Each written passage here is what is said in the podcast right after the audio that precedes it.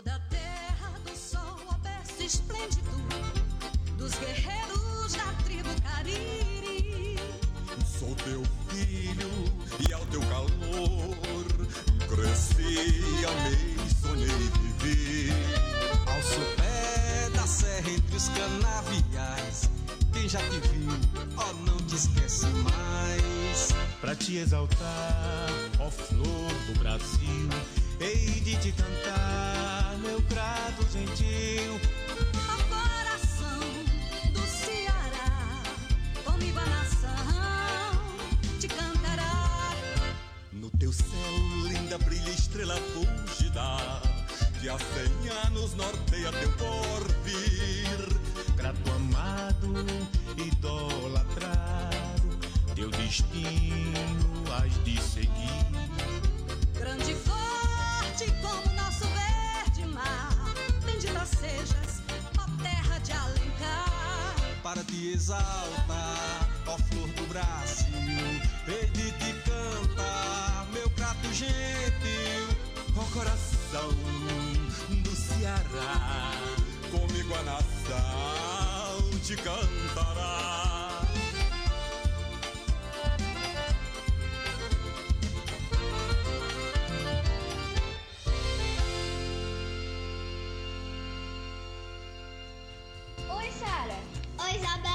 Vai começar o programa Minuto Mais Saúde, da Rádio Literária Carrapato. Eu vou ficar ligadinha aí.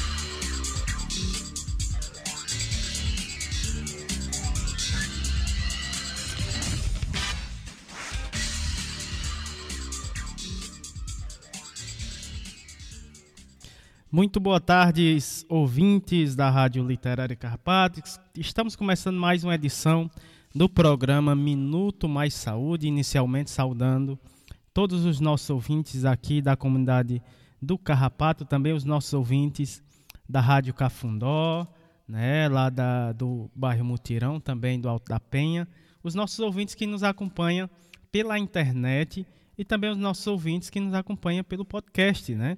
É, um grande abraço inicial para esses ouvintes. E está, hoje é o último programa, né? Com a temática A Mulher e as suas lutas no contexto social e político. Boa tarde, Érica. Boa tarde, Samuel. Boa tarde a todos os nossos ouvintes, né? em especial a nossa comunidade do Carrapato. E aos nossos feirantes, né? um abraço mais que especial retomando a feira né, de economia É solidária verdade. aqui na, na comunidade. Né? Então, a gente dá boas-vindas a todos. E dizer que é, é realmente é o último programa, mas mês que vem já Especial. é né? mais que especial, né? A gente já está no, no segundo ano do programa, né? Um- uma programação bem diversificada, né?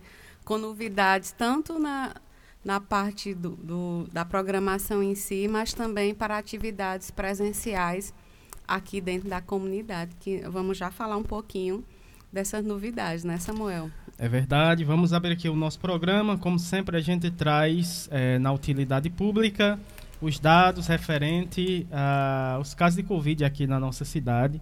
Esses dados são fornecidos pela Secretaria eh, Municipal de Saúde aqui da cidade do Crato. São dados do dia 24 de março. Vamos a eles. Caso suspeito, 10 casos aqui na nossa cidade, internados. Nenhum, né, nenhum paciente internado em decorrência da Covid, casos confirmados 20.901 pessoas, recuperados 20.645 pessoas, né?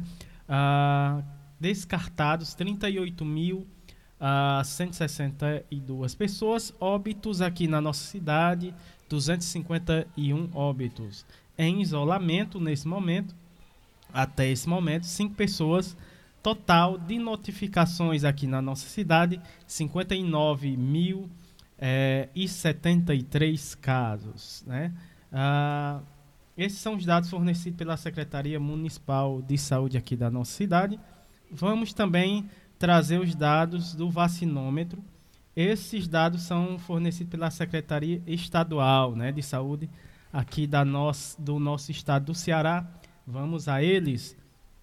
Total de vacinados, de doses aplicadas aqui no nosso estado, 18 milhões 557.382 doses aplicadas aqui no nosso estado. Primeira dose, é, temos 7 milhões 870.797. Segunda dose, 6 milhões 988.845 doses. Dose única 188.662. A dose de reforço estamos em 3 milhões 501 mil é, 194. Dose adicional aqui no nosso estado estamos em 8.384 doses esse é o vacinômetro. Aqui os dados, né, é, fornecido pela Secretaria Estadual de Saúde, Érica. É, vamos agora também de abraços, né, De abraços. Nossos ouvintes especiais e... estão na escuta aqui do nosso programa. É, nosso abraços mais que especial para uma grande parceira, que é a Patrícia Silva, da Rede Maniza grande SUS. Patrícia. Nossa querida Elohane Solano, professor Ricardo Cecim, professor Túlio Franco, professor Alcindo Ferla, nossa querida parceira Margarida Pereira, Jaqueline Abrantes, professora Vanderleia Pulga, Procineide, Vera Dantas, Graça Portela da Fiocruz Rio de Janeiro, nossas parceiras a Rádio Cafundó, a Rádio Paulo Freire da Universidade Federal do Pernambuco, a Rádio Livre Universitária da URCA e a Rádio Graviola lá de São Paulo. Doutor Olivandro, a ANEPS, Movimento SUS nas Ruas e todos os nossos queridos ouvintes da nossa querida comunidade do Carrapato. Vamos agora de utilidade pública. É, temos convite, né, Érica? Temos sim, né? Esse convite é mais do que especial, né? Ele já faz parte de uma programação de aniversário do programa, que a gente vai entrelaçar a programação do rádio e programações presenciais com oficinas, com rodas de conversas. E vamos ao convite especial, Samuel? Vamos ao convite. Olá, mulheres e homens também da comunidade do Carrapato. É, sou Adriana Barbosa, artesã do grupo de artesanatas Fuxiqueira da Chapada do Baixio. No dia 30 de abril, é, pela manhã, nós iremos ministrar uma oficina de fuxico. É, as inscrições será feita é, procure o Samuel Nascimento na Rádio Literária Carrapato ou ligue para o número da, da Rádio Carrapato. Sinto-se todos convidados. Cheiro no coração de todos. É, é isso, pessoal. A gente está com a parceria com o grupo Fuxiqueiras da Chapada, lá do Baixio. E elas vão ofertar uma oficina com 20 vagas. Então, as mulheres e os homens, quem tiver interesse em participar, será no dia 30 de abril, um sábado pela manhã. Procura aqui a rádio, procura Samuel, porque a gente já vai abrir as inscrições. É, são 20 inscrições, então a gente vai ter, é, vai fornecer material, mas vai também ter partilhas, né? É, desse momento. Então, assim, a gente agradece essa parceria das meninas lá do Baixio. Desde o ano passado, a gente sempre vinha conversando né, de, de, ter essa oportunidade de fazer essa oficina de uma forma presencial e aqui dentro da comunidade. É, e agora a gente vai na, na, da nossa programação oficial. Não é isso, Samuel? Isso, né? É, vamos vamos é, ver quem são os nossos convidados e colaboradoras né, do nosso programa de hoje. Né? Como eu falei, é, Trazemos a temática A Mulher e Suas Lutas no Contexto Social e Político. Primeiro bloco, Atualidades e Pandemias, vamos ter a fala da Brenda Vlasak, ela que já esteve aqui no nosso, no nosso programa. Ela vai falar sobre lutas, resistências, inclusão e visibilidade da população de mulheres travestis transexuais. Uh, ainda no primeiro bloco, vamos ter a fala da Silvinha Cavalieri, ela que vai falar sobre empoderamento de mulheres trans e travestis. Segundo bloco, saúde, bem-estar e educação, vamos ter a fala da Débora Lotufo Manzano. Ela que vai o tema da fala da Débora, vozes femininas. Uh, logo em seguida, vamos ter a fala da Juliana Krapp, ela que vai trazer o tema Histórias para inspirar futuras cientistas.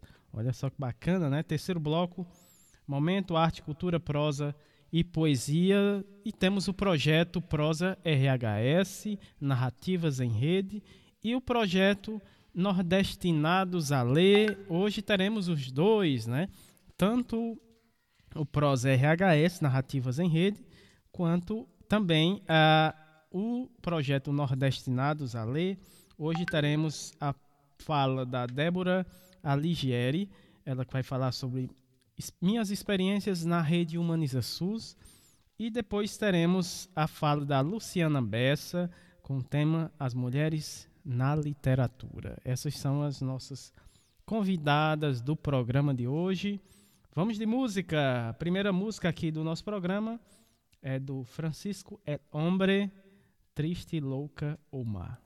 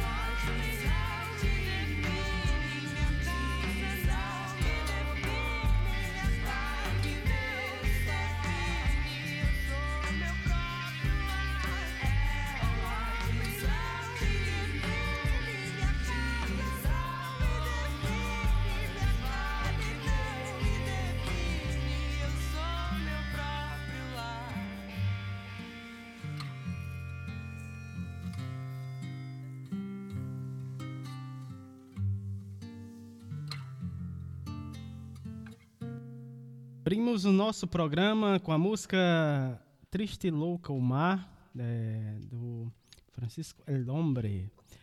Primeiro bloco, atualidades e pandemia. Vamos ter aqui a primeira fala do nosso programa, vai, da nossa convidada, a Brenda a Vlasak, ela que é assistente social de formação, militante dos movimentos é, da população LGBTQI+.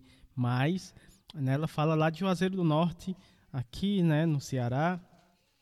É, o tema da fala da Brenda, lutas, resistências, inclusão e visibilidade da população de mulheres, travestis e transexuais. Vamos ouvir a fala mais uma vez aqui da Brenda no nosso programa. Sejam bem-vindas. Muito boa tarde. É, eu saúdo todos os ouvintes, né? Da, da, deste programa tão pertinente, tão significativo.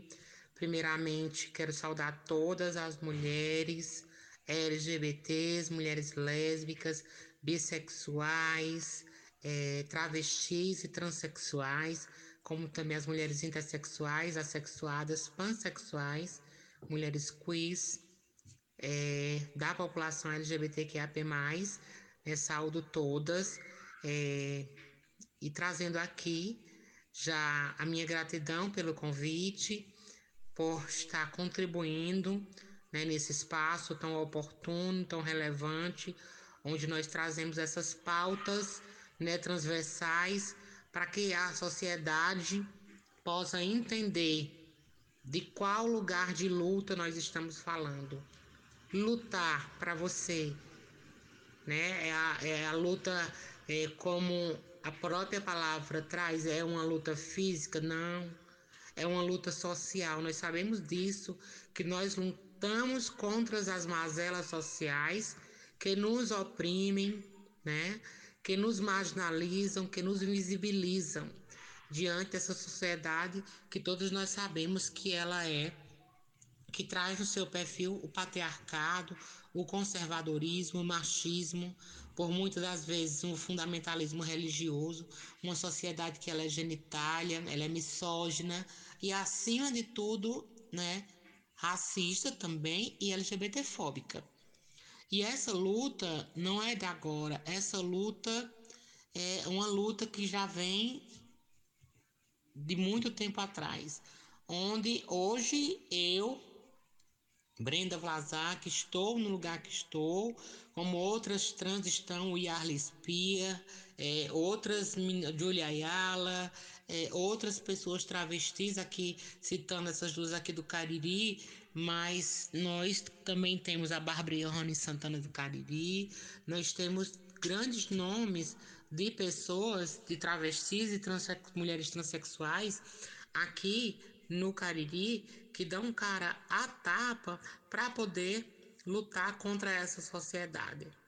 Luta essa que não é por um privilégio, luta essa por igualdade, né, por visibilidade e, acima de tudo, por respeito de, de ser quem nós somos, respeitar a nossa identidade de gênero, respeitar a nossa condição de mulher travesti, transexual, mulher lésbica, mulher bissexual, todas as mulheres LGBTs. E através dessa luta, que essa luta vem desde o contexto familiar, quando nós somos, né, também é, sofremos é, opressões, né? Por conta da nossa transição, por conta de querer amar quem nós queremos amar e não podemos, ser quem somos, né? E às vezes a nossa deslegitim... nossa legitimidade de ser mulher é deslegitimada, né? Nós sabemos disso dentro de, do contexto familiar, como muitas de nós travestis e transexuais somos postas para fora de casa, quando nós a partir do momento da nossa transição, quando nós nos pensamos, nos percebemos, nos sentimos mulheres travestis e transexuais. E as mulheres lésbicas também, bissexuais, quando né, saem né, dos padrões, quando diz que mulher só tem que amar homem, só tem que se relacionar com homem. Que nós temos que quebrar esse tabu, né, dizendo que mulher pode amar quem ela quiser mulher, homem, quem ela quiser. Ela pode ser uma, pan, uma mulher pansexual, ela pode ser também assexuada. como bissexual, nós mulheres podemos ser quem nós quisermos e amar quem nós quisermos. E aí nós queremos dizer que essa luta, né, por um espaço, por respeito dentro da nossa família, dentro do espaço social da nossa comunidade, é, da sociedade como um todo, é para que é, é, nós possamos ser vistas né, e respeitadas, para que nós possamos ocupar os nossos lugares onde nós estamos hoje, enquanto gestoras, enquanto movimento social, enquanto profissionais em vários âmbitos, né? É, que nós ocupamos na educação, na saúde, na área jurídica, é, na arte, no jornalismo, na imprensa, no esporte, na espiritualidade, certo? Na agricultura, né? Até também dentro né, da segurança pública nós temos que ter o respeito. E essa luta é constante, essa luta é diária. Quando nós matamos um leão todos os dias, olhares tortos, pronomes substantivos, adjetivos, por muitas das vezes, né, pejorativos em, em nossa direção, né, de forma com, nos tratando pelo gênero masculino, né, de, é, dando a invisibilidade da mulher que nós somos. Enfim, e essa luta ela resulta em uma resistência, porque nós somos mulheres que resistimos, né? O nosso sobrenome, a palavra travesti, por si só, é uma palavra de resistência, é uma nomenclatura de resistência. Mulheres trans, lésbicas, nós, bissexuais, mulheres LGBTs, nós somos a resistência propriamente dita diante dessa conjuntura. Uma conjuntura que nos oprime, que não exerce e nem efetiva o nosso direito de cidadãs que somos, né? No direito a um, um, um SUS né? Um direito à saúde, de ser respeitado o nosso nome social. As mulheres lésbicas, lésbicas propriamente ditas sofrem preconceitos, constrangimentos quando procuram para fazer as suas prevenções. Muitas delas não procuram, né? As, trans, as transbinárias, é, enfim, as binárias e não binárias, trazendo também essa representatividade também quando nós sofremos dentro da saúde, sendo mal atendida pelos profissionais de saúde, né, não respeitando o nosso nome social, por muitas vezes também pelos endocrinologistas, é, ginecologistas, enfim, recepcionistas, enfermeiros, todo um corpo de equipe de profissionais de saúde né, em uma grande maioria, não nos trata como devemos ser tratados e, e não efetiva o exercício é, da política integral de, da saúde da população LGBT. E quando nós também perpassamos pela educação, que é um espaço social, quando nós temos o direito de estudar e buscar nossa formação intelectual.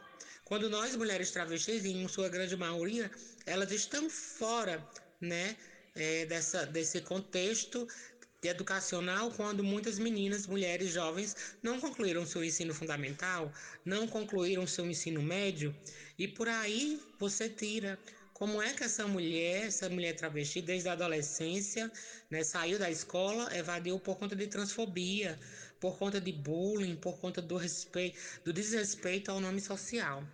Aí quando nós não nos formamos, não, nós ocupamos um lugar no mercado de trabalho escasso, invisível. O mercado de trabalho não, não nos contrata. Podemos até trazer uma estatística mínima de contar nos dedos mulheres trans e travestis que têm empregos formais, né?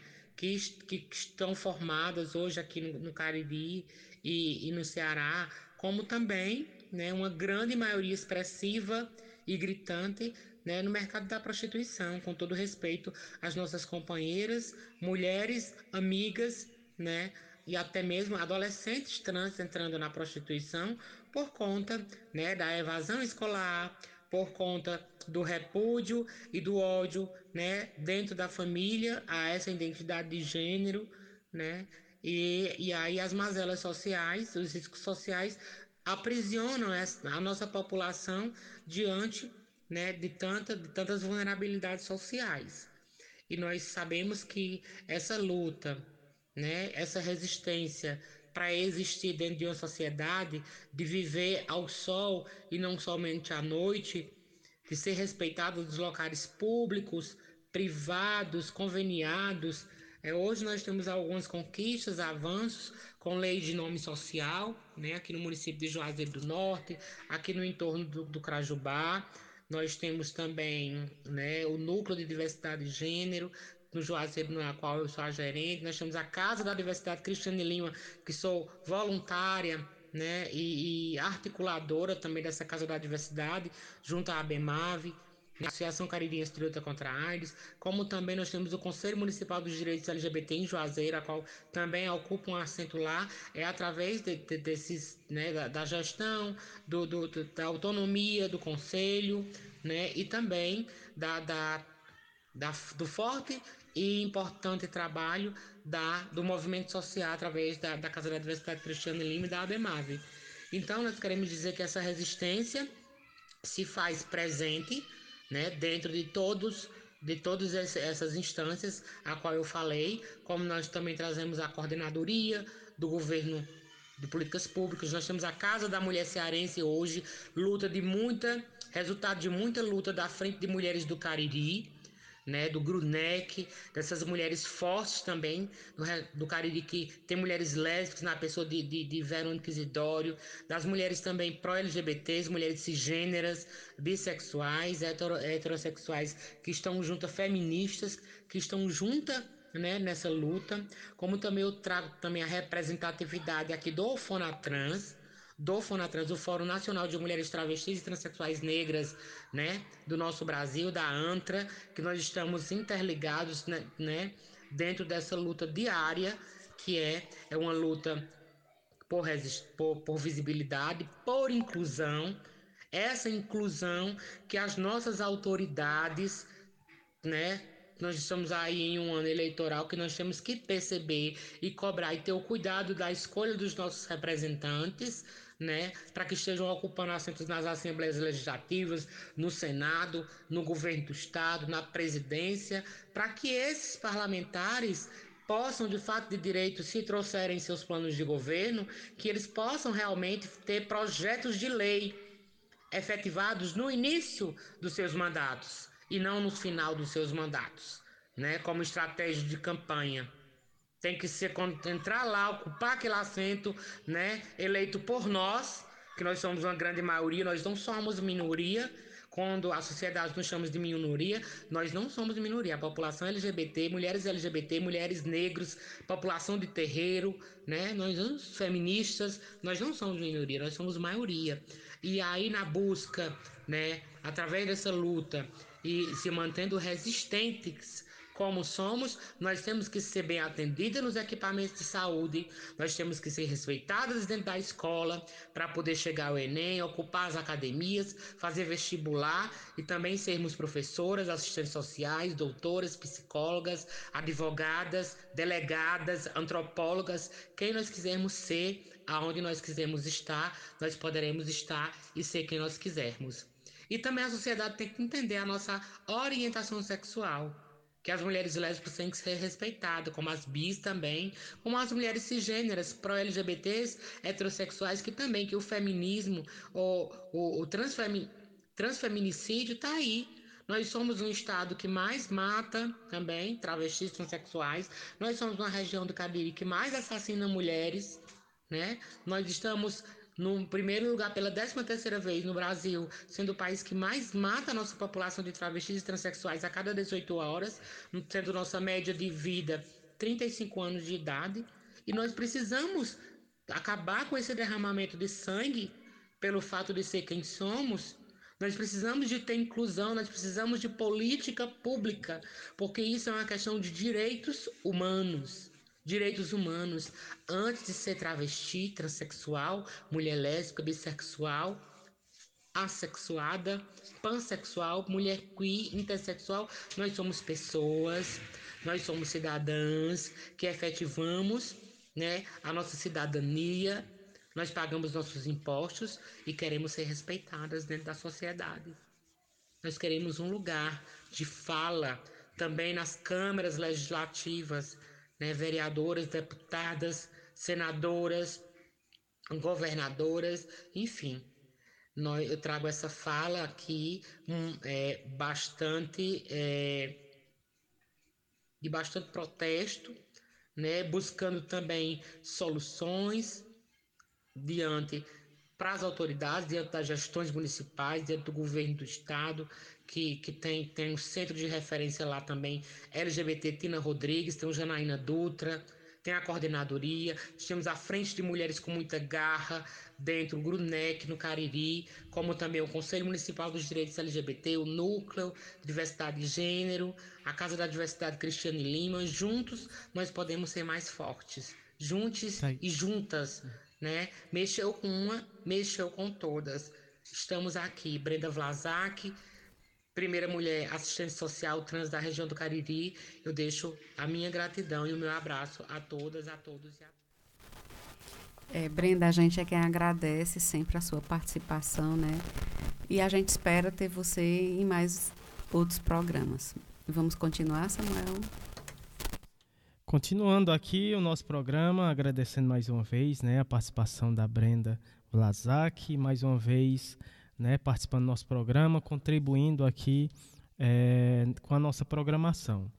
É, dando continuidade aqui no nosso programa, complementando aqui a fala da, da Brenda, né, vamos ter a fala da Silvinha Cavalieri, Cavalieri, né? Ela que é graduada em Letras português pela Universidade Federal do Ceará, militante dos movimentos LGBTQIA+, coordenadora do Centro Estadual de Referência para a População LGBTQIA+, é, Tina, Tina Rodrigues, né? É, quando fala de Fortaleza, né, é o tema da fala da Silvinha, empoderamento de mulheres trans e travestis. Então seja bem-vinda aqui ao nosso programa. Muito boa tarde. Muitíssimo boa tarde para todas as pessoas ouvintes do programa Minuto Mais Saúde, aqui na nossa Rádio Literária Carrapato. É um prazer imenso eu poder estar falando com vocês, né? Como eu já fui apresentada, eu sou a Silvinha Cavanieri, sou travesti, sou de Fortaleza, estou falando diretamente daqui de Fortaleza para dar essa contribuição para vocês e espero que vocês estejam curtindo bastante esses debates maravilhosos com todas essas mulheres que estão falando hoje, né, sobre essa diversidade, sobre essa pluralidade da, das mulheres, sobretudo de nós mulheres travestis e transexuais. Eu quero trazer para vocês uma reflexão sobre o empoderamento. Essa palavra, empoderamento, ela veio ganhando muita força na última década, né? Nos últimos dez anos, o movimento de mulheres veio levantando a, a questão das pessoas se conhecerem melhor enquanto sujeitos políticos e defender as suas bandeiras, as suas causas com força, com veemência, com coragem, e isso é que é o empoderamento. É quando você se conhece enquanto sujeito político, você sabe as suas necessidades e você luta por elas. Você luta para que outras pessoas com o seu mesmo perfil social não passem por discriminações ou não passem pelas mesmas dificuldades que você vem passando. Então, quando a gente fala de empoderamento feminino, são as mulheres lutando por direitos iguais, lutando contra a violência doméstica, lutando contra a, a desigualdade salarial. Quando a gente fala do empoderamento negro, são as pessoas negras lutando contra o racismo, lutando para se reafirmar enquanto pessoas belas, porque muitas vezes tiram a beleza das pessoas negras, como se essas pessoas não fossem bonitas. É a luta pelo sistema de cotas e de equiparação é, racial dentro dos serviços públicos, dos concursos públicos, das universidades. Então, são lutas legítimas. E da mesma forma, o empoderamento trans e travesti, que é esse que eu venho falar agora, é um empoderamento legítimo, porque nós, pessoas trans e travestis, também sofremos muita discriminação, somos rejeitadas pela sociedade, temos vários direitos básicos ou negados ou então dificultados pelas pessoas que não respeitam a nossa diferença e, portanto, para nós é importantíssimo sermos pessoas empoderadas. É, quando vocês é, virem uma mulher trans, uma travesti, é importante vocês começarem a ler essa pessoa como mulher, porque nós somos mulheres. A identidade de mulher trans e de travesti é uma identidade de gênero feminina. Nós estamos reivindicando o espaço com as mulheres né? Não é disputando com as mulheres, nós não temos intuito de disputar, nós não temos intuito de enganar, não é o nosso interesse, nós não temos intuito negativo com essa representação feminina.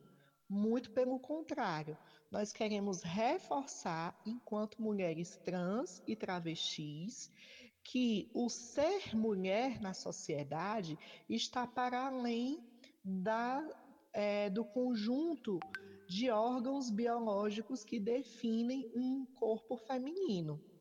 Então, para ser mulher, você não precisa necessariamente nascer com a vagina, com útero, com seios, com a produção elevada de estrogênio, de progesterona.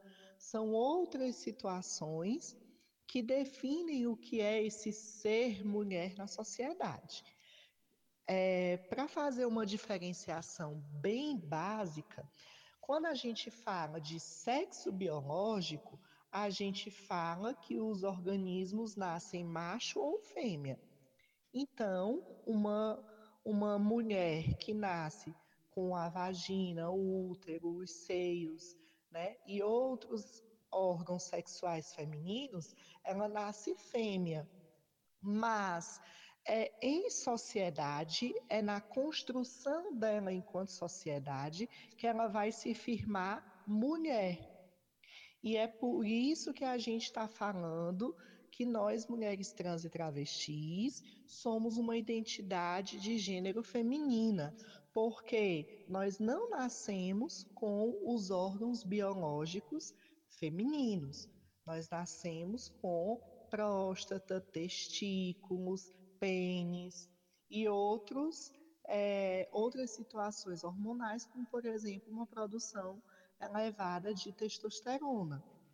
Porém, na nossa vida em sociedade, nós queremos reproduzir os valores da sociedade que são atribuídos às mulheres.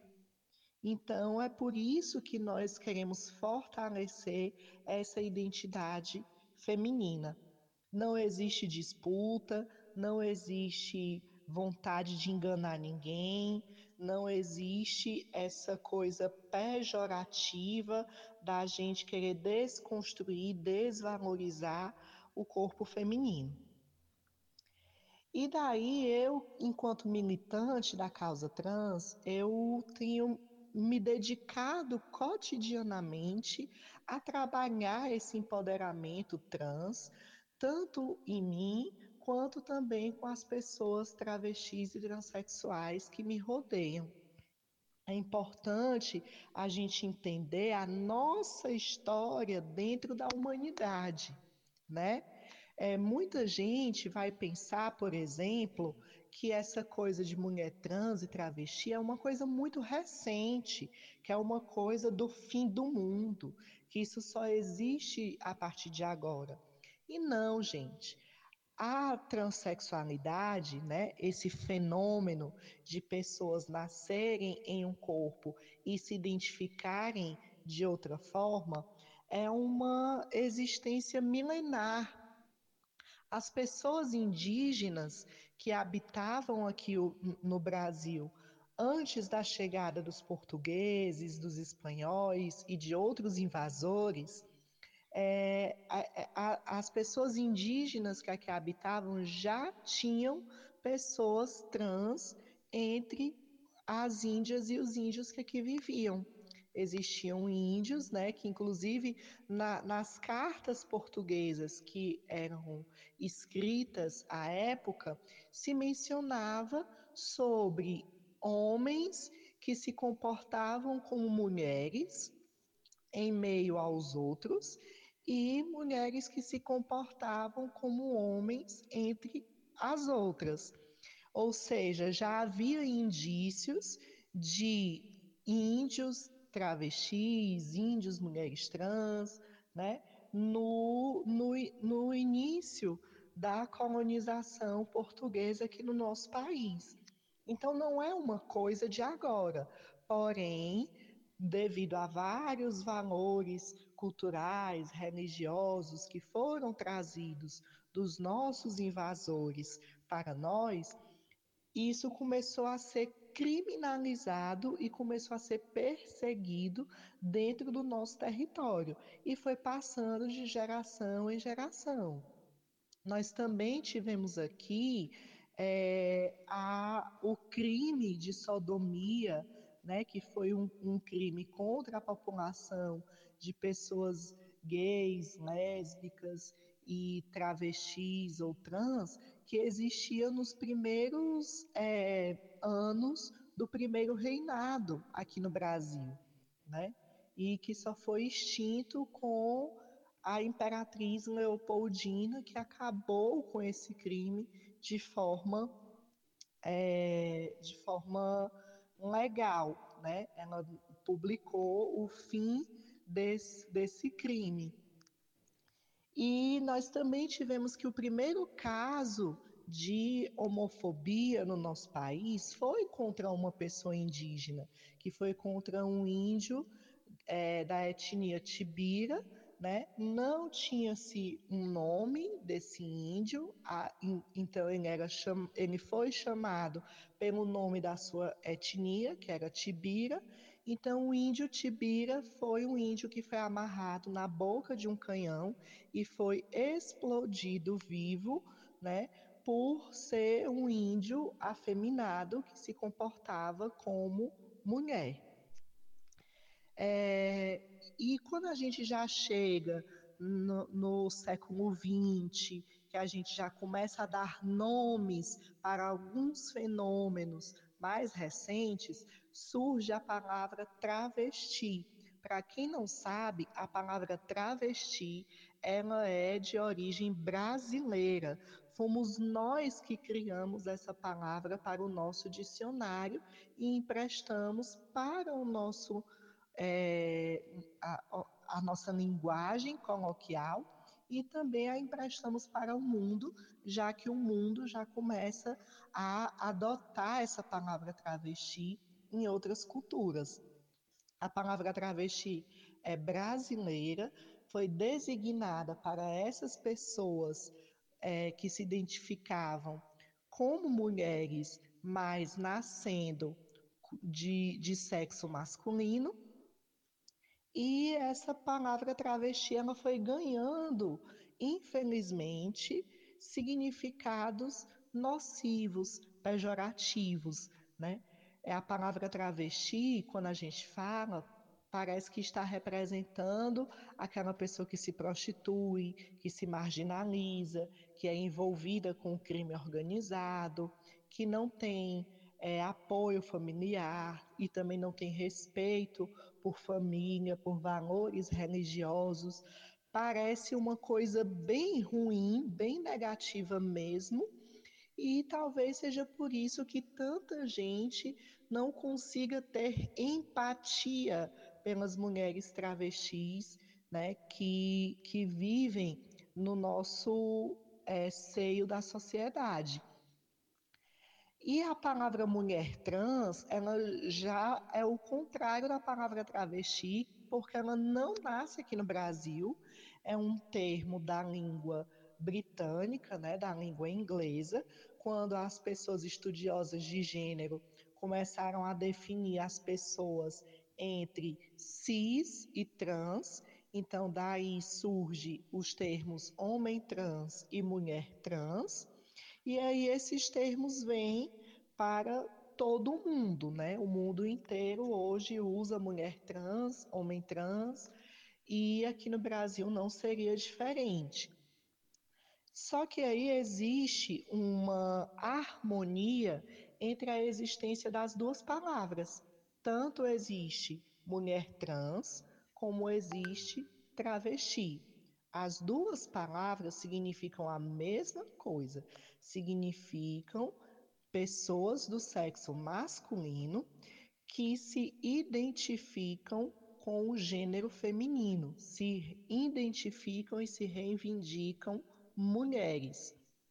Porém, a única diferença é que a palavra travesti, por ela ter surgido aqui no Brasil e carregar toda a história do movimento de travestis, ela não pode né, e não deve ser esquecida ainda vale a pena usar a palavra travesti e é importante que ela ainda exista, porém que mude o seu significado, que travesti não seja apenas aquela que se prostitui, que se marginaliza, que está envolvida com coisas negativas.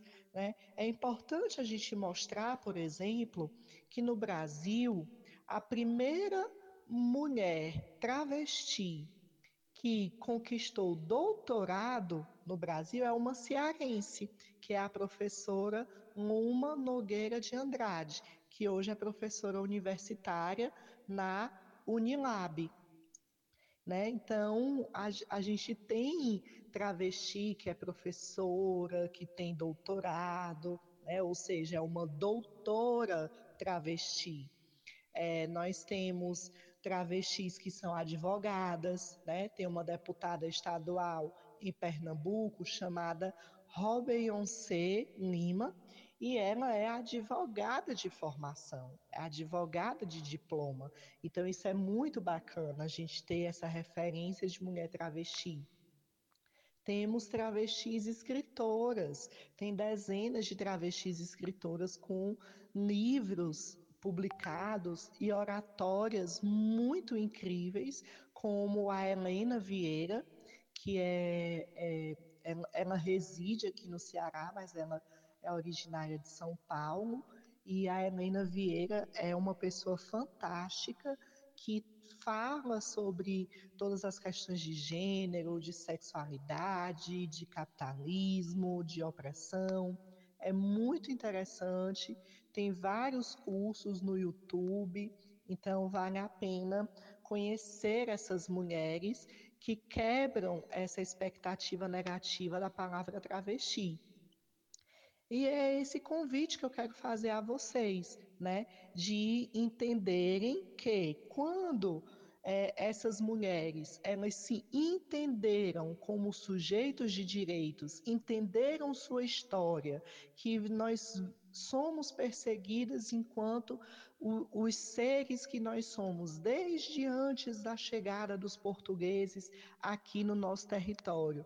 Que nós vimos sendo perseguidas pela história, pela religião, pelos valores morais, que a própria sociedade que defende esses valores morais não os respeita, mas que quando se trata das nossas existências querem colocar uma, uma rivalidade entre ser travesti e ser moralmente é, moralmente boa ou moralmente ruim, então a, a gente começa a ver que existem caminhos para a gente se empoderar, que são os caminhos da educação, o caminho do trabalho, ser um, um, é, um trabalho, ser uma travesti, que é empregada, que tem é, o seu horário para cumprir, a sua profissão, que contribui economicamente para a sociedade, mas que contribui também com o seu lugar, o seu espaço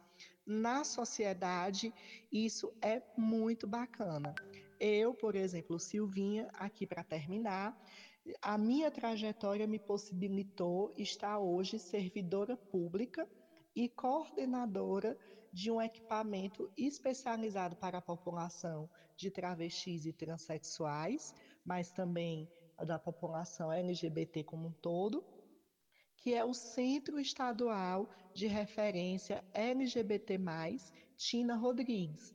É um equipamento do governo do estado, que é especializado no atendimento da população LGBT em situação de violência ou em situação de violação de direitos, e nós orientamos essa população na busca dos seus direitos.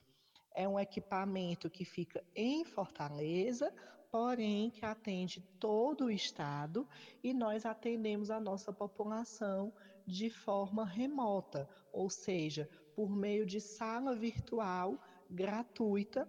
É só a pessoa nos procurar no nosso WhatsApp e nós agendamos o atendimento ou presencial, se a pessoa estiver em Fortaleza ou tiver como se deslocar até aqui, ou então de forma remota, que é por sala virtual, como eu acabei de falar. Eu vou deixar aqui o nosso telefone. É, atenção, peguem papel e caneta para anotar que esse telefone ele está disponível de segunda a sexta, das 8 da manhã às 17 horas, né? E nós agendamos a, em todos esses horários. O número é DDD 85 98993 3884. Eu vou repetir. DDD 85 98993 8993 3884. Gente, foi um prazer conversar com vocês, trazer um pouco dessa história, um pouco dessas reflexões e pedir para vocês que conheçam melhor as pessoas trans e travestis, que não discriminem essas pessoas, que nós estamos na nossa luta para poder conseguir respeito e empatia das pessoas. Então, quem puder ajudar, nos ajude, porque você não precisa ser uma pessoa trans ou travesti para defender os nossos direitos e apoiar que nós mereçamos respeito, certo? Espero poder contar com vocês. Agradeço o convite da amiga Érica Formiga para estar aqui no programa Minuto Mais Saúde, aqui na Rádio Literária Carrapato. Gente, um beijo e até a próxima oportunidade. É, a gente é quem agradece, Silvinha, a sua, a sua fala, né? Muito potente, muito esclarecedora, tanto a sua como, como a de Brenda. Né? A gente vai deixar sempre um espaço aberto, né? dentro dessas nossas pautas, né? para que você venha, você aprenda, tá falando, tá orientando, tá esclarecendo. Né? E vou repetir novamente o telefone que você nos passou, né? do Centro de Referência Tina Rodrigues, é um equipamento estadual, né? mas pode fazer o atendimento via virtual. É o 85, que é o DDD, 9 8993 3884. Um, gratidão por sua participação. Agora é com você, Samuel. Fechando né, aqui a, a, o nosso primeiro bloco, tivemos a fala da Silvinha Cavalieri e antes né, tivemos a fala da Brenda Vlazak, elas que falaram aqui no primeiro bloco do nosso programa Atualidades e Pandemia. A gente agradece demais a participação delas duas. E o nosso programa, a nossa rádio está à disposição né, para vocês trazerem é, mais temas importantes que precisa ser entendido né, pelos pessoal, por todos. É, aqui, em especial, né, aqui o pessoal uh, da nossa, os ouvintes da nossa rádio que estão nesse momento acompanhando o nosso programa. Uh, fechando aqui o, o, primeiro bloco, vamos de mais música. Essa próxima música é da Bia Ferreira. Não precisa ser a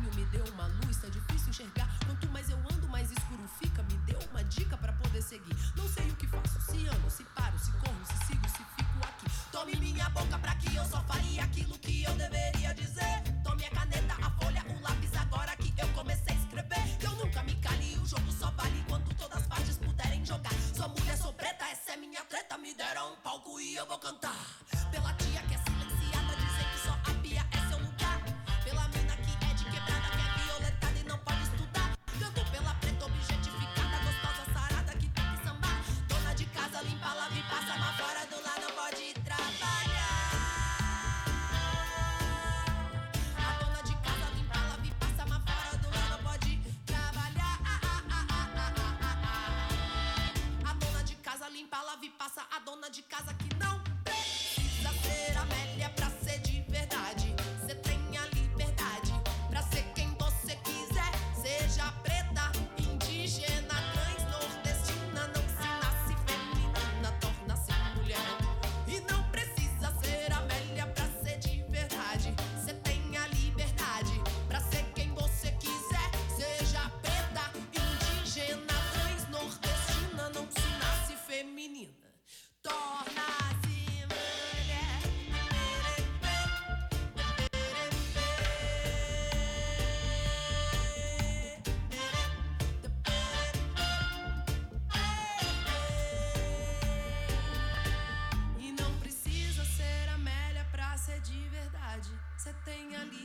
liberdade para ser quem você quiser. Seja preta, indígena, trans, nordestina, não se nasce feminina, torna-se mulher.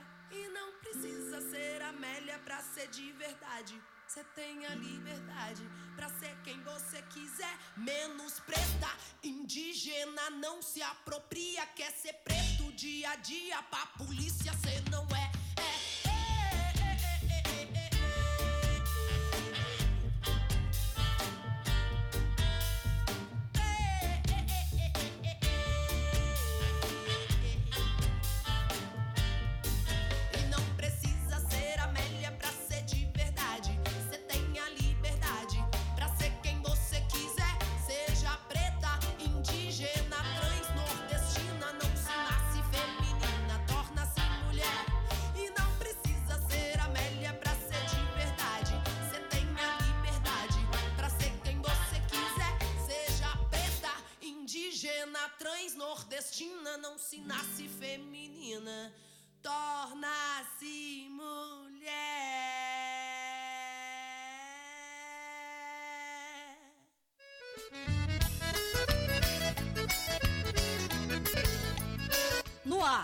A voz da CONTAG, a voz dos trabalhadores rurais, agricultores e agricultoras familiares.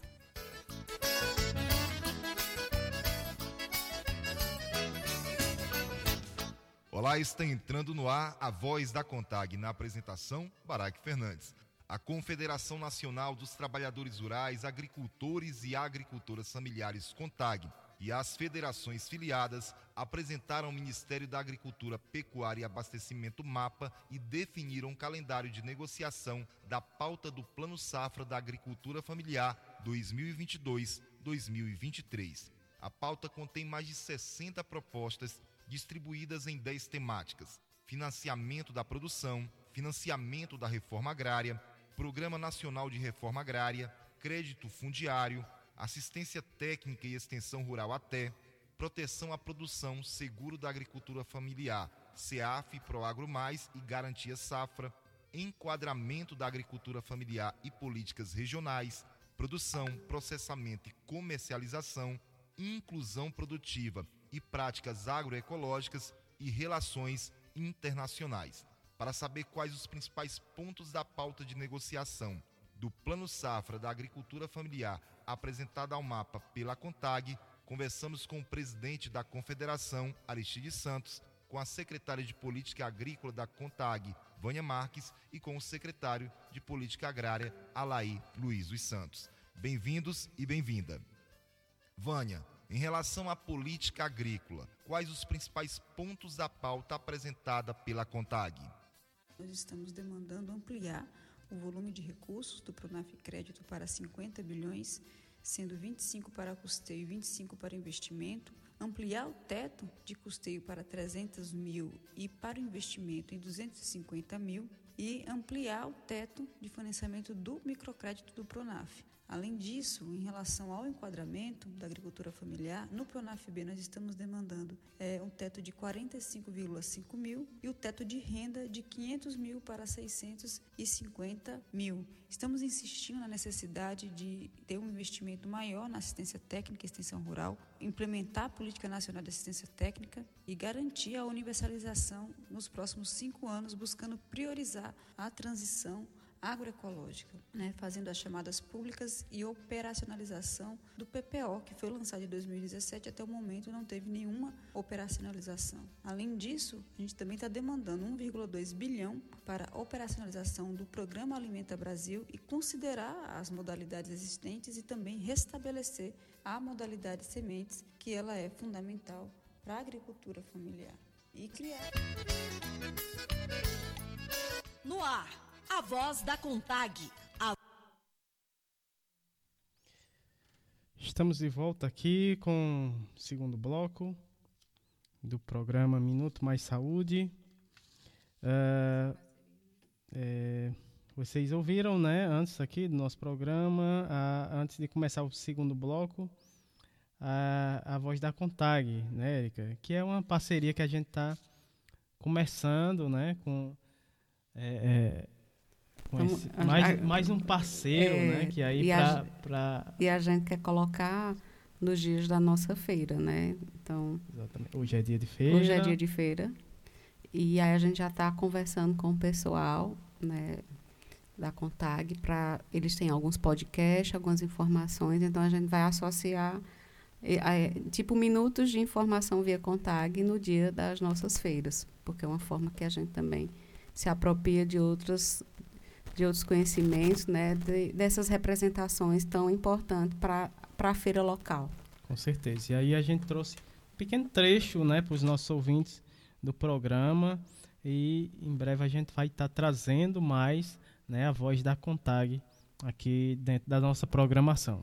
Dando início, dando prosseguimento aqui no nosso programa, início ao segundo bloco, vamos trazer, trazer a fala da Débora é, Lotufo Man, Manzano. Ela que é comunicadora social, formada é, pela é, SPS, é, com mestrado em comunicação arte cênica. Ela fala de São Paulo. O tema da Débora, Vozes Feminina. Então seja bem-vinda aqui ao nosso programa. Muito boa tarde, Débora. Olá, ouvintes da Rádio Literária Carrapato. Aqui quem fala é Débora e eu sou a comunicadora da Associação Brasa. A Associação Brasa é uma organização social voltada para a saúde, entendendo que saúde é o bem-estar global de um indivíduo, mas especialmente o bem-estar coletivo. Com esse pensamento que desenvolvemos projetos que vão além do tema da doença ou do adoecimento, mas de vida sabendo que ter bem-estar é não sofrer opressão. E é nessa perspectiva que o projeto Vozes Femininas se encaixa. Formamos mulheres com deficiência e cuidadoras em assuntos de direitos humanos. Quais são? Quais são os direitos da mulher com deficiência? Como ela pode acessar esses direitos no território dela? Um exemplo é o direito ao livre acesso em condição de igualdade, como na escola, delegacia de polícia, hospital, ambientes corporativos. Enfim, todos os lugares devem fornecer meios da pessoa com deficiência transitar e interagir. A mulher com deficiência tem direito a receber um atendimento sem preconceito para cuidar da saúde sexual e reprodutiva e buscar uma autonomia financeira pelo trabalho e pela educação. Ou seja, ela não pode ser constrangida durante um atendimento ginecológico a fazer alguma posição que ela não consegue, é, a não ter algum profissional de Libras também que fale Libras para atendê-la, ou a simplesmente assumir que ela não tem uma vida sexual simplesmente por ter um corpo diferente. Essas mulheres da região que eu falei são conhecidas como agentes de inclusão e fazem rodas de conversa semanais para discutir e divulgar esses direitos. Somos mais ou menos 70 mulheres participantes da roda. As participantes da roda compartilham experiências de preconceito ou exclusão machista ou de caráter capacitista, que é o nome que damos ao estigma é, contra a pessoa com deficiência. E falamos também da gente como uma forma de empoderamento, como uma forma de reflexão e autoconsciência que vai surgindo a partir desse compartilhamento de histórias de vida. As rodas são um local seguro para que as mulheres possam se abrir e cuidar umas das outras. Muitas vezes esse cuidado vai vir como uma escuta, outras vezes como orientação de como ela pode fazer para acessar algum serviço, como de saúde, ou jurídico, educacional, psicológico. Além disso, esse coletivo participa de debates e conselhos gestores das suas estruturas de saúde, como Centro de Reabilitação Especializado da Brasilândia, o C, ou até mesmo de unidades básicas de saúde do território, para tentar promover práticas mais inclusivas e políticas afirmativas no cotidiano desse trabalho, desse serviço. Um tema que vem sido bastante debatido na questão do cuidado são os diagnósticos de deficiência. O método de classificação usado na maior parte do mundo hoje é o CID, Classificação Internacional de Doenças, e ele elenca aspectos biomédicos de cada pessoa, ao invés de levar em consideração o contexto social e a interação da pessoa com ele. Um exemplo é que se uma pessoa que usa cadeiras de rodas é, e vive numa casa com diversas escadas, ela vai ter dificuldade de circulação nessa casa, vocês concordam? Mas vivendo em uma casa, por exemplo, de corredores e portas amplas, que dê espaço para a cadeira circular, a deficiência dela não vai representar um empecilho tão grande na vida dela, percebe? Tá aí, né? Tivemos a fala da Débora Lotufo Manzano, ela que é comunicadora social formada pela SPS, com mestrado em comunicação arte cênica. Ela falou sobre vozes femininas. A gente agradece a participação da Débora aqui no nosso programa e vamos dar continuidade, segundo bloco, mais uma fala aqui dessa vez da Juliana Krapp, ela que é jornalista da Fundação Oswaldo Cruz, a Fiocruz, Rio de Janeiro, né? Ela fala lá do Rio de Janeiro. O tema da fala da Juliana, histórias para inspirar futuras cientistas. Então vamos ouvir a fala da Juliana Krapp. Seja bem-vinda aqui ao nosso programa. Muito boa tarde. Olá a todas, todos e todes. Meu nome é Juliana Krapp. Eu estou aqui na Rádio Literária Carrapato, no programa Minuto Mais Saúde. E eu vou conversar com vocês hoje sobre o livro Infanto Juvenil Histórias para Inspirar Futuros Jornalistas. Bom, esse livro foi lançado no finzinho do ano passado, em 2021, e ele reúne histórias de 13 cientistas brasileiras. Sim, são todas mulheres. E todas elas atuam ou já atuaram na Fundação Oswaldo Cruz, Fiocruz. Bom, você já deve ter ouvido falar da Fiocruz, principalmente agora com a Covid-19, já que é a Fiocruz que tem produzido uma vacina muito importante para enfrentar a pandemia. Mas, antes de mais nada, importante esclarecer: a Fiocruz não é um lugar que faz só vacina, não. Aqui na Fundação, a gente tem inúmeros cientistas e outros profissionais de saúde que trabalham em muitas, muitas iniciativas para melhorar a saúde da população brasileira. E grande parte desses cientistas e profissionais são, justamente, mulheres. Pois então, eu sou jornalista e trabalho na Fiocruz há 10 anos. A Mel Bonfim, minha colega de trabalho e também autora desse livro, é bióloga, professoradora. Um dia, nós duas estávamos tomando um café e conversando né, sobre os desafios de ser cientista e mulher ao mesmo tempo. E foi aí que a gente acabou tendo a ideia de fazer esse livro. Vocês sabiam que, apesar de serem cerca de metade da população, as mulheres representam apenas um terço dos cientistas do planeta? É que, na verdade, ainda há muitos obstáculos para que uma mulher alcance o topo da carreira científica. Para começo de conversa, é comum que, em muitos lugares, os meninos sejam mais incentivados a estudar para chegar lá. A carga de trabalho em casa é bem maior para elas do que para eles. E ainda a maternidade e o papel de cuidadoras. Quando se tornam mães ou quando precisam cuidar de alguém mais velho, muitas cientistas acabam interrompendo suas pesquisas. Bom, apesar disso tudo, as mulheres têm feito alguns dos mais extraordinários trabalhos de pesquisa dos últimos anos. E foi isso que eu e a Mel Bonfim procuramos mostrar com esse livro. Os 13 perfis reunidos aqui no livro Histórias para Inspirar Futuras Cientistas narram trajetórias de mulheres de diferentes estados brasileiros. A gente conta, por exemplo, a história da Alzira Maria Paiva de Almeida. Nascida em Palmares, na cidade de Pernambuco, Alzira foi a única mulher numa expedição científica muito, muito importante. Foi na década de 60 numa cidadezinha do sertão, Exu. Essa cidade estava sofrendo com a peste bubônica, aquela doença transmitida pelas pulgas de roedores. Alzira, que na época era uma jovenzinha, é, foi nesse grupo só de homens, vários, deles, vários cientistas, e eles passaram muitos anos ali em Exu, pesquisando e combatendo a peste. Com isso, ela acabou se tornando referência mundial em peste bubônica e é uma das pessoas responsáveis pelo fato de que, desde 2005, a gente não tem nenhum caso de peste registrado aqui no Brasil. Outra cientista que tem sua história narrada no livro é a capixaba Margarete Dalcomo. Vocês, vocês certamente já ouviram falar dela, não é? Margarete está em todos os telejornais, está em todo lado, desde que a pandemia começou. Porque ela tem sido uma voz muito importante para divulgar informações seguras sobre a Covid. Mas vocês sabiam que, antes de ficar famosa por conta da pandemia, Margarete fez descobertas importantíssimas para combater e prevenir outra doença, a tuberculose? Pois é.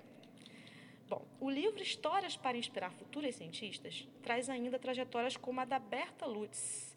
Essa você também deve ter ouvido falar.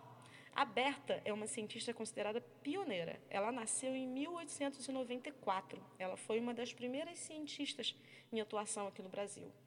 E além de cientista, ela também é um ícone na defesa dos direitos das mulheres. É considerada a mãe das feministas de hoje. E vocês sabiam que cientista não é só alguém que trabalha com microscópio? Nesse livro, também apresentamos histórias como a de Maria Cecília Minayo, que pesquisa o fenômeno da violência, e da Célia Landman, que usa a matemática para entender melhor o que acontece com a saúde dos brasileiros. Bom, todas essas histórias foram narradas em linguagem lúdica, voltada a crianças e adolescentes. Nosso objetivo foi mostrar que lugar de menina é onde ela quiser. Além disso, as 13 trajetórias são muito diferentes entre si, mas têm uma coisa em comum. Todas essas mulheres têm atuado como cientistas para diminuir as desigualdades no Brasil. Por isso, esse livro é também uma forma de valorizar a ciência no país. Bom, pessoal, eu vou ficando por aqui. Histórias para Inspirar Futuras Cientistas foi feito pelo ICIT, o Instituto de Comunicação, Informação e Saúde, da Fiocruz, e teve apoio da presidência da Fiocruz pelo programa Mulheres e Meninas na Ciência. Eu convido vocês todos a baixarem o livro, de graça, na plataforma Porto Livre. O endereço é portolivre.fiocruz.br. Agradeço muito o convite da Rádio Carrapato e a atenção de todos vocês, ouvintes. Até logo! É, a, a gente é quem agradece a sua participação, né? o seu incentivo à leitura, né? E como a gente vinha conversando, a rádio ela funciona dentro de uma de uma biblioteca, a nossa oca literária, né? Então, dentro da própria comunidade tem esse incentivo, né, de leitura, desse espaço, mas também tem um programa de rádio, que é o Sementes de Leitura, né, Samuel? Que também tem esse momento de incentivo da participação de histórias com as crianças aqui da comunidade. Isso aí, a gente encerra né, esse segundo bloco. E tivemos a fala, primeiro, né, a da Débora Lotufo Manzano e depois da Juliana Krap, aqui falando no segundo bloco. Agora a gente vai de música, encerrando aqui esse segundo bloco. Essa próxima música é da Rita Lee. O nome da música é Pagu. Né? Já já a gente volta com o terceiro bloco.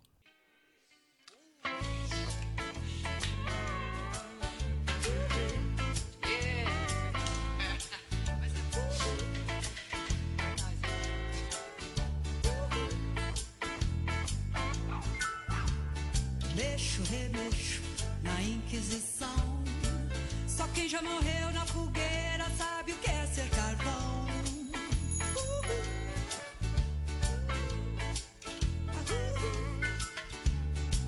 Eu sou pau pra toda obra. Deus dá asas à minha cobra.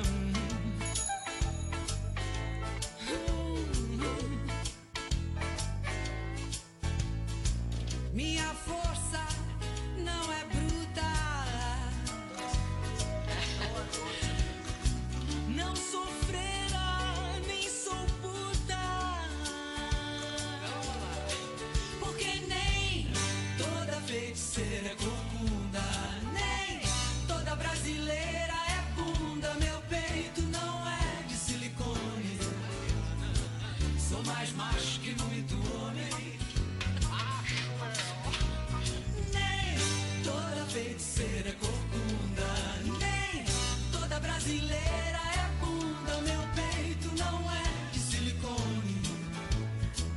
Sou mais macho que muito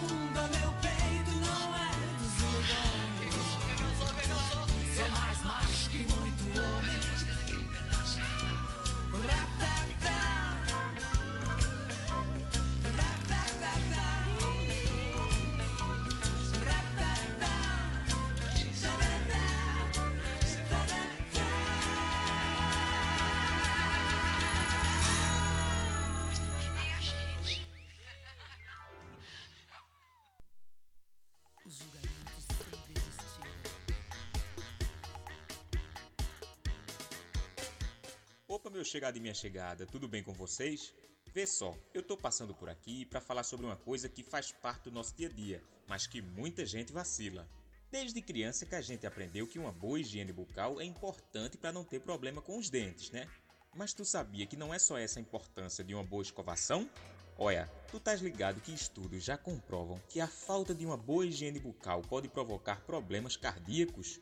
Isso mesmo que você ouviu. As bactérias que causam a gengivite, as cáries e a periodontite podem invadir a tua corrente sanguínea e irem parar no teu coração. Isso pode causar doenças como a endocardite, que é uma infecção no revestimento do coração, além de outros problemas, como o entupimento das artérias e até o AVC. Por isso, é tão importante escovar os dentes após as refeições. É um cuidado simples que pode evitar muita complicação. Ah, e não esqueça também de usar o fio dental e de ir ao dentista com regularidade. Se liga aí e não vacile na tua higiene bucal, benção. Uma ação das rádios universitárias FM e Rádio Paulo Freire, Universidade Federal de Pernambuco.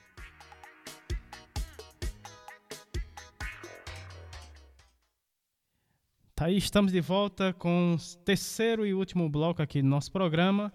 Uh, terceiro bloco, que é Momento Arte, Cultura, Prosa e Poesia. E o projeto Prosa RHS Narrativas em Rede. Né? E também o projeto Nordestinados a Ler. E hoje teremos os dois, né, Érica? Primeiramente, o, prosa, o projeto Prosa RHS, Narrativas em Rede.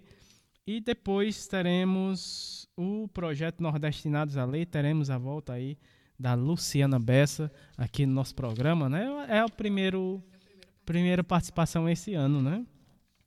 Ela, ela que é uma das colaboradoras aqui do nosso programa. Abrindo aqui o terceiro bloco, vamos ter a fala da Débora Alighieri, ela que é advogada, cyberativista, defensora do SUS, participante da Rede Humaniza SUS, ela que é de São Paulo. O tema da fala da Débora, minha vivência é, na Rede Humaniza SUS. Né? Ela vai falar sobre sua vivência na Rede Humaniza SUS. Vamos ouvir a fala da Débora, Débora Alighieri. Bem-vindo à Rede Humaniza SUS, mais conhecida como RHS, é a rede social dos trabalhadores, gestores e usuários. Olá, ouvintes da Rádio Literária Carrapato. Aqui é a Débora Ligieri. Eu sou advogada e ativista em saúde. Eu sou conselheira municipal de saúde aqui em São Paulo, cidade onde eu moro. E eu também sou uma blogueira da Rede Humaniza SUS. E eu vou contar então um pouquinho para vocês a minha experiência, a minha vivência na Rede Humaniza SUS como uma usuária da rede, também como editora, que eu fui por um tempo. Eu cheguei na RHS em 2013 buscando um espaço para discutir as dificuldades de, de, de, usuários do SUS, de pessoas com, com diabetes. Eu sou uma diabética, eu tenho diabetes tipo 1 há 35 anos. E eu não encontrava um espaço onde a gente pudesse fazer uma discussão qualificada sem cair no maniqueísmo de ou o SUS é maravilhoso e perfeito ou o SUS é muito ruim, não serve para nada. E a rede Humaniza SUS então apareceu por indicação, um amigo me indicou esse o, o espaço como um espaço de debate sobre humanização de pessoas que queriam discutir a construção do SUS. E então eu comecei a publicar ali questões relacionadas na época, era uma dificuldade de acesso a medicamentos, insumos, até mesmo pela via judicial.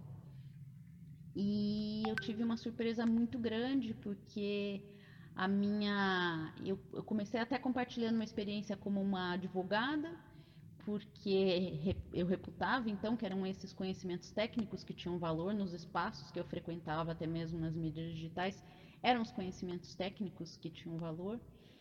E ao mesmo tempo, na rede que eu vi, eu, eu fui compartilhando um pouco também dessa minha percepção de paciente, de, de usuária, e o que eu vi foi justamente a que era é, é, essa experiência prática tinha muito valor ali, né? E, e é um, um, saber, né? Eu descobri na rede que o que a gente desenvolve os conhecimentos, que a gente desenvolve conhecimentos convivendo com uma doença, é, é, passando pelos caminhos do SUS, a gente desenvolve um saber, o saber dos usuários. Então foi uma coisa muito legal, porque aí eu comecei então a fazer discussões a partir dessa perspectiva, né? da perspectiva de quem vive o SUS na pele, é, de quem frequenta todos os dias uma unidade básica de saúde, todos os dias não, né? mas com muita frequência. E então eu encontrei esse espaço qualificado de discussão, encontrei pessoas que também faziam essa discussão e vi um SUS muito maior do que o SUS que dá atenção aos diabéticos. Né? Então vi um SUS que é, tem questões relacionadas a uma atenção para a saúde mental, vi um SUS para pessoas, um SUS que promove é, saúde, um SUS dos trabalhadores, construído pelos trabalhadores, é, um SUS que promove humanização, que tem uma política de humanização. E então é, foi, foi, essa. Eu encontrei a comunidade SUS ali dentro, uma comunidade que constrói o SUS e que tem ali na rede Humaniza SUS um espaço de participação social de usuários, trabalhadores e até mesmo gestores muito potente, porque é, são pessoas que estão interessadas é, em, em, em, em, fazer essas mudanças, essas transformações para melhorar a vida do, do, do, do, povo brasileiro, das pessoas é, que, que têm essas necessidades em saúde, e de qualquer pessoa, na verdade, e que é através do SUS que a gente consegue essas melhorias. É, então, eu, o, a Rede Humaniza foi muito importante também, exatamente nessa batalha, é, pelas melhorias em relação ao cuidado em diabetes. Né? É, eu publiquei muitos textos ali é, falando sobre a necessidade de incorporação de novos medicamentos, novas insulinas, e, na verdade, até a própria Rede Humaniza SUS é quando eu compartilhava em outras redes, é, pessoal do Ministério da Saúde, né, via é, que era como, um, como uma referência legítima, né, um espaço é, de pessoas que discutiam o SUS de forma muito séria. E, ao mesmo tempo, é, e, e, fui vendo, então, fui, fui, fui vendo outras questões, aprendendo outras coisas, conhecendo, fiz muitos amigos na rede Humaniza SUS, né? É, Patrícia Silva, as, as, amigas editoras, a Maria Luísa Carrilhos Hardenberg, Luciana Henrique Martins, eh, Mariana Oliveira, é, Erasmo é, e, e Cláudia Mates,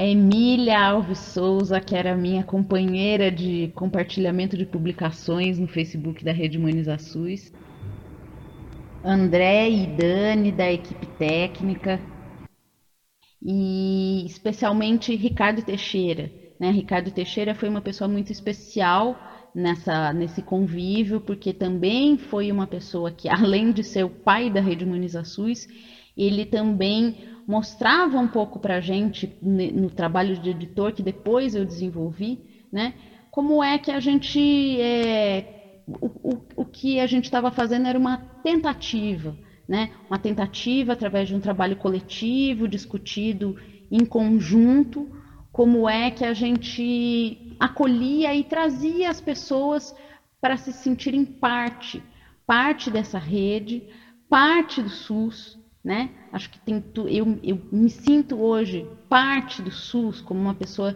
que faz parte da construção do SUS é, em função de tudo que eu vivi e aprendi dentro da rede Humaniza SUS.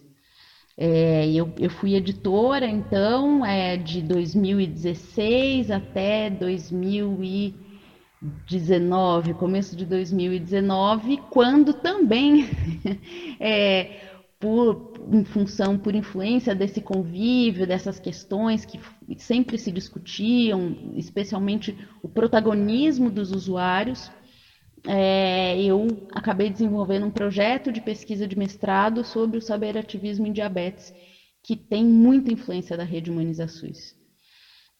É, então, assim, eu acho que, que daria para amigos especiais como Rafael Henrique Trávia, com quem eu sempre troco figurinhas de usuários militantes do SUS, e Estela Maricheble, com quem eu vivi experiências de humanização no território e com quem compartilhei autoria de textos sobre essas experiências na rede Humanizações. Né, amigos especiais é, que fizeram, é, me fizeram ver o SUS é, de um outro jeito, né? Me fizeram ver é, um SUS que é, luta, um SUS que é fruto é, de uma construção coletiva e um SUS que é nosso, né? Um SUS que, que, que é do povo brasileiro e que é a gente que faz todos os dias, cotidianamente, discutindo nas redes, discutindo é, nos territórios, discutindo nas unidades de saúde é, e ao mesmo tempo é, é essa, essa rede de, de, de, pessoas interessadas justamente em fazer participação social no SUS, ainda que a gente às vezes nem saiba que está fazendo isso. Né? É, então acho que, que fica um pouquinho aqui o meu relato é, de, e o convite para vocês participarem, virem conosco para a Rede Humaniza SUS, conversarem com a gente ali dentro, publicarem seus textos, lerem, discutir e conversar, porque a gente está precisando muito fazer isso, né?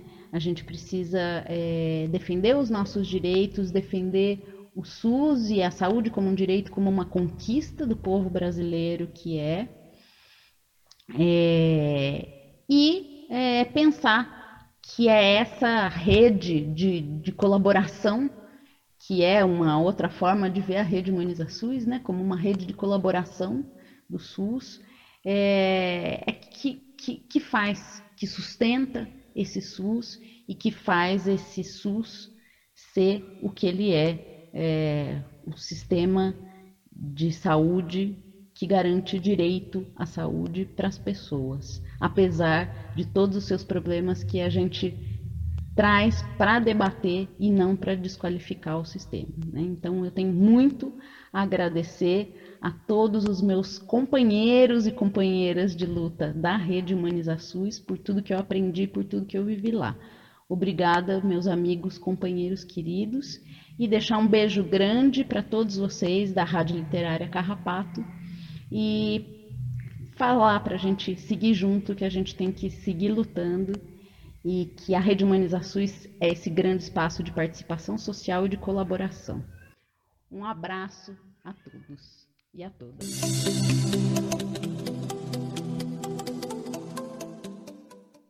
Aí você ouviu a Débora Aligieri, ela que é advogada, cyberativista, também defensora do SUS, participante da rede Humanizações lá em São Paulo. A gente agradece demais a fala e a colaboração da Débora, Débora Aligieri. Agora vamos é, ouvir a fala da Luciana Bessa, mais uma vez. Grande Luciana, grande colaboradora aqui do nosso programa, está de volta aqui com, a, com mais uma edição do projeto Nordestinados a Ler. É a Luciana, que é doutora em letra pela Universidade Federal do Ceará, também idealizadora do blog literário Nordestinados a Ler. Ela fala, fala aqui da cidade do Crato. O tema da fala da Luciana hoje é As Mulheres na Literatura. Vamos ouvir a fala da Luciana Bessa. Luciana, seja bem-vinda aqui ao nosso programa mais uma vez, muito boa tarde. Tarde, Samuel. Boa tarde, ouvintes da Rádio Literária Carrapato. Boa tarde, Érica.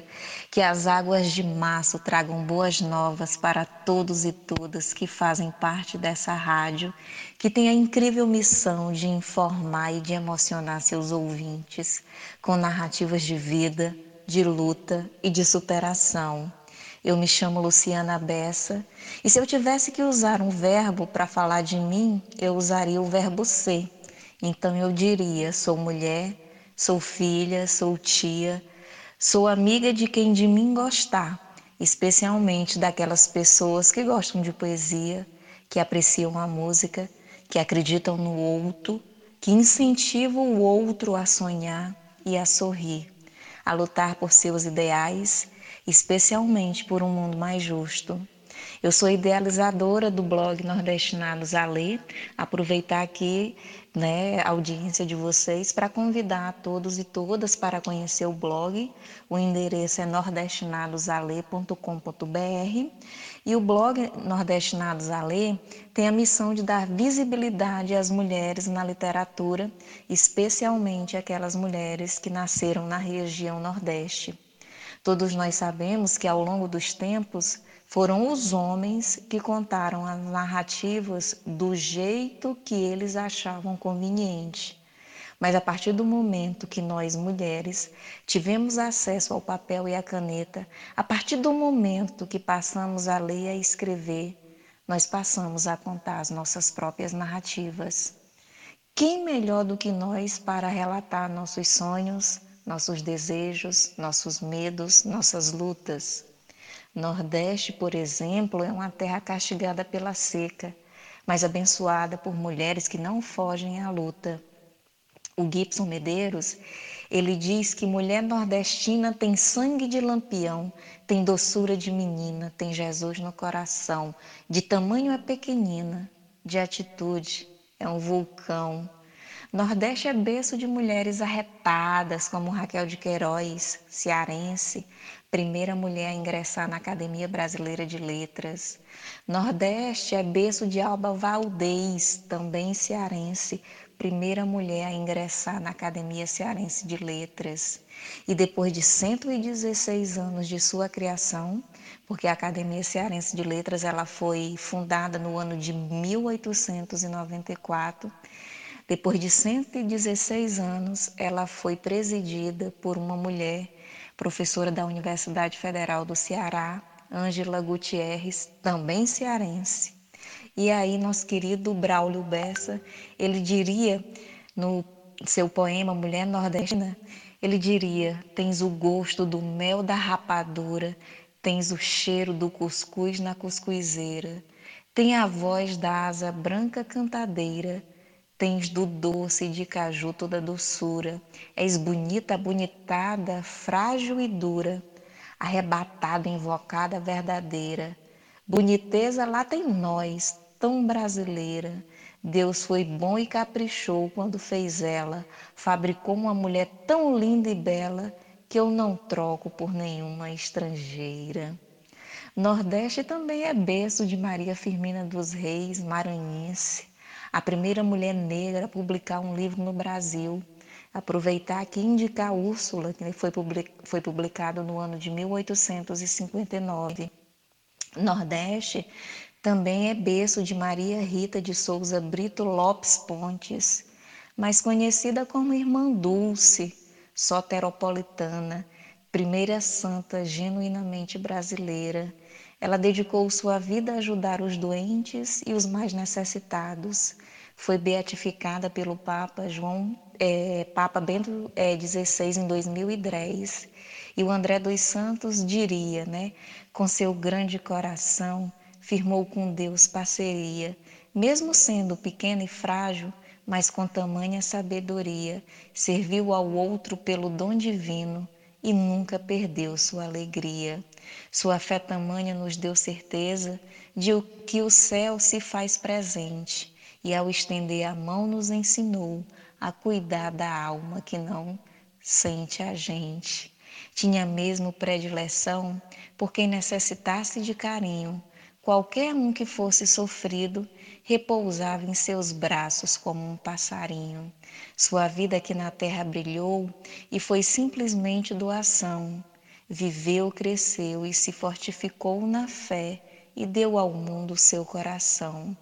Quis tornar a vida dos outros feliz, plantou, cultivou e a paz escolheu. Em cada gesto de amor, sofrendo, sorriu. E a exemplo de Jesus, amor os seus. Nordeste também é berço de Nízia Floresta, Potiguar, a primeira educadora feminista do Brasil. Publicou seu primeiro livro com 22 anos de idade, e o livro se chama Direito das Mulheres e Injustiça dos Homens.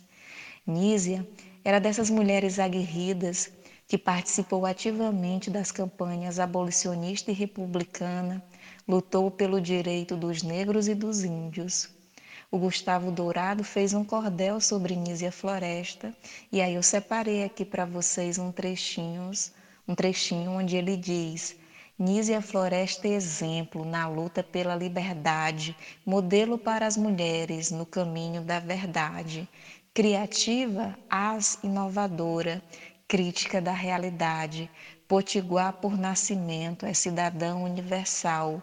Nízia Floresta Augusta, brasileira sem igual, mulher de fibra e talento, transformadora social, multifacetada abrangente, positiva, luminária, crítica, renovadora. Fez pesquisa literária, navegante da palavra, consciente, igualitária, escreveu diversos livros, foi um marco na história. Nízia merece os louros, os altos píncaros da glória preparou caminhos de trilha para a mulher ter vitória. E dizer em Vitória, vitoriosa é também Bárbara de Alencar, avó do nosso romancista José de Alencar. Para vocês terem uma ideia, quem é Bárbara de Alencar, ela nasceu em Exu, Pernambuco, no ano de 1760. Foi a primeira presa política do Brasil e é considerada uma heroína da Revolução Pernambucana e da Confederação do Equador. A Mariane Biggio fez um cordel para Bárbara, que diz mais ou menos assim: A verve da poesia agora quero evocar uma mulher de verdade, hoje que vai me inspirar, uma heroína real, lutadora sem igual, que foi Bárbara de Alencar. Eu quero homenagear a Bárbara não só na alcunha enfrentou a tirania e a monarquia se opunha, articulou alianças, foi potente liderança e a tudo se predispunha, mas lhe faltou testemunha e espaço na nossa história, pois foi mulher de vanguarda, de atitude muito notória, matriarca sertaneja, que viveu sua peleja, memorável trajetória.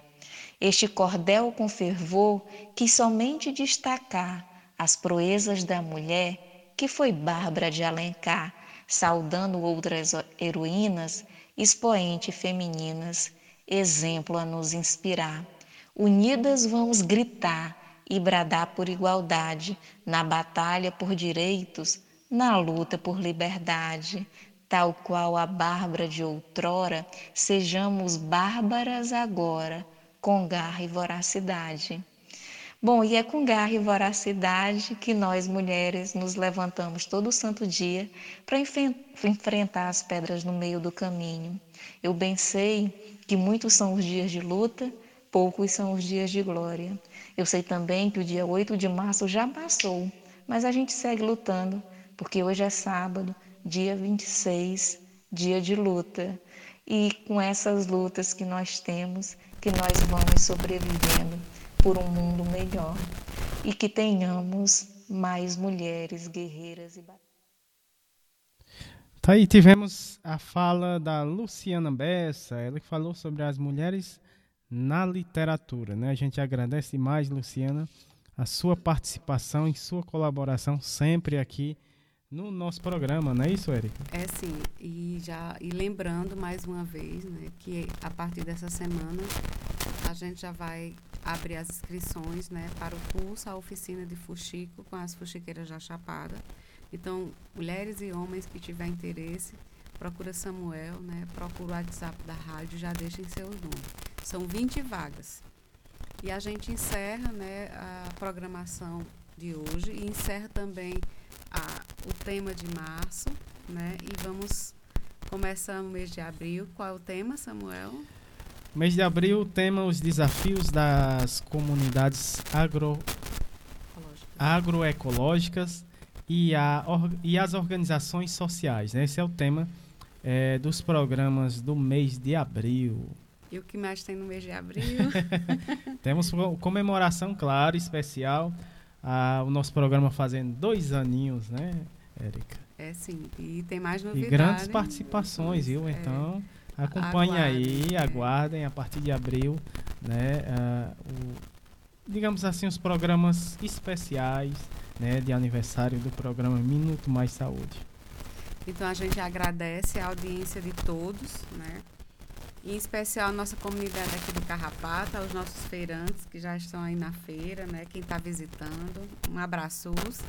E abraços para os nossos colaboradores, né? Patrícia Silva, a Solano, professor Ricardo, Cecim, uh, o professor Túlio Franco, professor Alcindo Ferro, a nossa querida Margarida Pereira, Jaqueline Abrantes, a professora Vanderléa Pulga, a professora Rocineide, Vera Dantas, Graça Portela, da Fiocruz, Rio de Janeiro, as nossas parceiras, Rádio Cafundó, Paulo Freire, Rádio Livre Universitária da URCA, a Rádio Graviola, a NEPS, Movimento SUS nas Ruas. Quem mais, Samuel?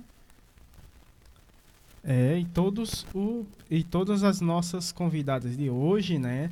Que, é a, que foi a Brenda Vlasak, é, também a Silvinha Cavalieri, é, tivemos também a Débora Lotufo Manzano, é, a Juliana Krapp, também a Débora Aligeri e a Luciana Bessa, né? Também o pessoal temos mais? Temos sim, para toda a turma lá do, do Dr. Olivandro, né, lá do, do, de Cajazeiras, na Paraíba, da equipe do Mutirão 1, da Iane, a técnica de enfermagem do Carmas, a CE Sandro Honório, Edinalda, Gisélia, Cícero, Josemildo, a Nara, a Xeone, a Lea Maia e a Gorete. E em, em, agora em abril ele também vai estar conosco, doutor Olivandro, viu? Samuel? Eita, que maravilha! Um grande abraço para o doutor Olivandro sempre aí, né, propagando aí o nosso programa, aí onde ele mora, onde ele reside. Ele fala que sempre quando, quando ele está ouvindo o programa Minutos Mais Saúde, ele sempre diz que não,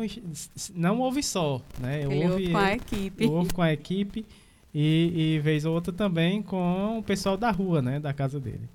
Um grande abraço, professor doutor Olivandro. É, agradecer demais né, a audiência de vocês que esteve, que esteve com a gente até o momento, em especial o pessoal aqui do nosso Carrapato, o pessoal que está aí na feira, né, todos os feirantes. Também agradecendo os nossos ouvintes que esteve com a gente uh, pela internet, pelas plataformas. E também agradecendo aos ouvintes que nos acompanharam o nosso programa é, pelo podcast e também os nossos ouvintes que nos acompanharam é, a, através da Rádio Cafundó, né? Um grande abraço para todos que fazem a Rádio Cafundó. Lembrando que é nas segundas-feiras, a partir das 15 horas, Isso, que o programa exatamente. Minuto Mais Saúde é, é transmitido lá para a Rádio Cafundó. Então, é, a gente vai encerrar aqui o nosso programa, sempre encerrando com essa música, essa linda música é, do grupo A Lady Maria, o nome da música Reza do Fogo. Então, um grande abraço para todos e até o próximo programa.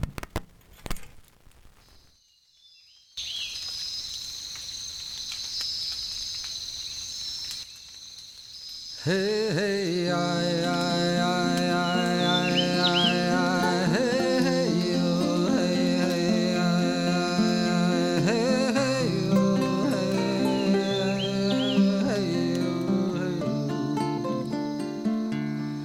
Nessas horas que estamos diante do fogo, Deus convoca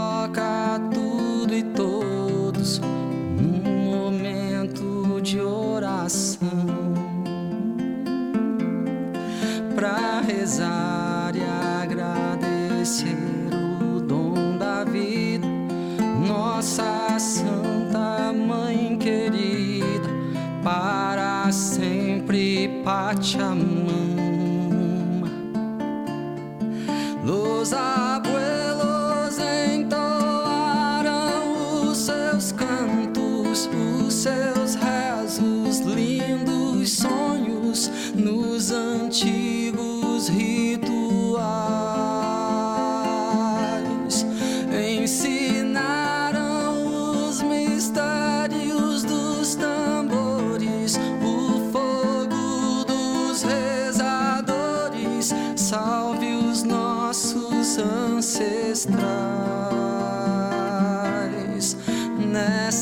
horas que estamos diante